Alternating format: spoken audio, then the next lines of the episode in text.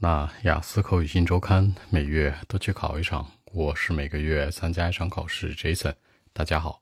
那今天的话题，你喜欢去看历史建筑吗？Do you like to go to historical site？嗯，我觉得我有兴趣，但不多。I have some interest, but not much。有一些兴趣，有一点兴趣。你可以说 I have some interest，也可以说呢 I have certain interest。这个 some 和 certain 都代表某一些、某一点儿的意思。或者说 a little bit，对吧？I have interest a little bit。那表示有兴趣还有一个词组叫什么？Be interested in。比如说呢，I'm interested in it，you know，not that much，不是很多，not very much，not that much，not quite much 都行。那这里面呢都是可以做一个替换的。实际上，当我有时间的时候，可以说 when I have time，when I have freedom，或者 when I'm free，对吧？When I'm free。 我会去选择参观这些地方。好，有一个词叫参观，visit，也可以叫做 pay a visit to。比如说，I like to pay a visit to those ancient buildings，那些老建筑啊、古建筑啊，我喜欢去看一看。那这里面其实 visit 这个词特别常用。比如说呢，会经常问你们家有朋友经常来吗？对吧？经常看你们吗？Do you often have visitors？经常有这样的一个观光者吗？是吧？就是说你家有没有客人，对吧？然后呢，你也可以说去什么什么地方玩啊，去参观都是 a visit，或者呢 pay a visit to。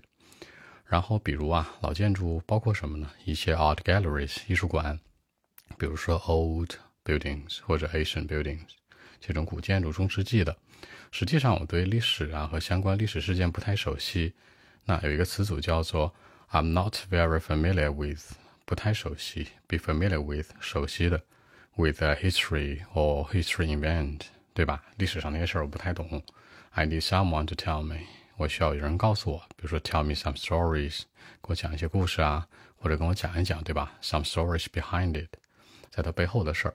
其实有的时候在表达的时候啊，behind it 是特别常用的。比如说 there are several reasons behind it，这个话题背后有一些说法，话题背后有一些原因。嗯，除此之外的话呢，可能我更喜欢去拍一些这个。呃，Asian 的相关的一个照片，一些古建筑 Asian buildings 这些照片，那我觉得很好看呢，对吧？所以说古建筑可以叫 old buildings，可以叫 Asian buildings，可以叫做 historic site 都行。那比如说去那个地方参观啊，就好像是你在 talking to the Asian people，在跟古人对话一样，对吧？人家跟你一起生活过的地方，只在不同的什么时空里面。OK，我们看一下英文的版本如何来说。Well, actually, I have some interest, but uh, not very much. You know, when I have uh, plenty of freedom, I like to pay a visit to those uh, historic buildings, like the art galleries, for example, like the old Asian buildings, for example. But, you know, I'm not very familiar with history or some history event. I need someone to tell me some stories behind it. That's the only problem, you know. And by the way, when I'm going to the historic site, it's like I'm talking to the Asian people, you know, because uh, they used to live, work, uh, study there. I mean, it's a very, very amazing thing, you know. I don't know why, I don't know how to say it. It's like uh, the same place, two different uh, period of time, you know. I might be learning something one or two from the historic sites, you know. I like to visit, but not that much, I mean. So that's it。那这里面结尾这层说到呢，I like to visit，我喜欢去看，对吧？But not that much，不是那么强烈的一种感受，或者说 not that often，也不表示我经常去，都可以。那按照中文的思路呢，是这样说的：你喜欢去看历史建筑吗？对不对？Do you like to go to historic site？我说我喜欢啊，有点兴趣，但不多。比如说有时间的时候，还真的会去。那比如说一些艺术馆啊、美术馆啊，或者说这些。